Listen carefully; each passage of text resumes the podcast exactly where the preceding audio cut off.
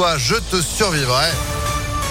Vos plus beaux souvenirs juste après la météo et puis l'info avec Axel Gambaracci. Bonjour. Bonjour à tous. Clap de fin pour la COP26 aujourd'hui à Glasgow, même si les négociations pourraient jouer les prolongations. Une dizaine de pays, dont la France, ont formé hier une coalition.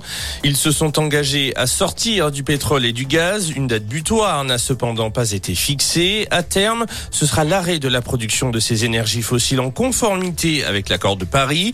Plusieurs gros absents à noter la Russie, les États-Unis, mais aussi l'Arabie Saoudite. La crise sanitaire et la cinquième vague en Europe et en France. Le nombre de cas flambe dans de nombreux pays et l'Hexagone n'est pas épargné. Le taux d'incidence chez nous est en hausse de 44% en une semaine.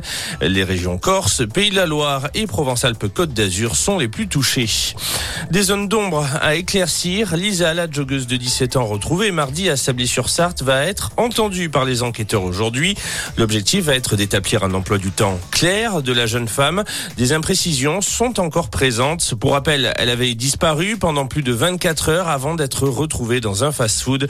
Pour l'instant, la thèse de l'enlèvement est toujours d'actualité.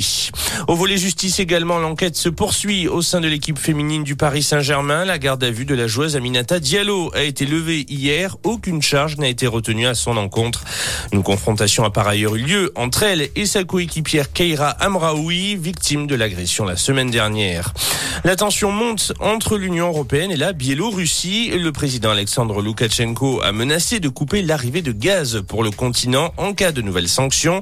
Le pays est soupçonné d'alimenter une crise migratoire à sa frontière avec la Pologne. La chef de l'opposition bélarusse a qualifié ses paroles de bluff. Et puis une nouvelle espèce de dinosaure découverte au Groenland, une anatomie unique selon les archéologues.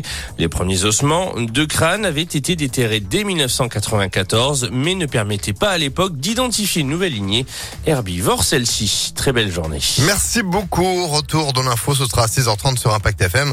Restez informés à tout moment sur notre site internet impactfm.fr. 6h03, c'est la météo et euh, bah,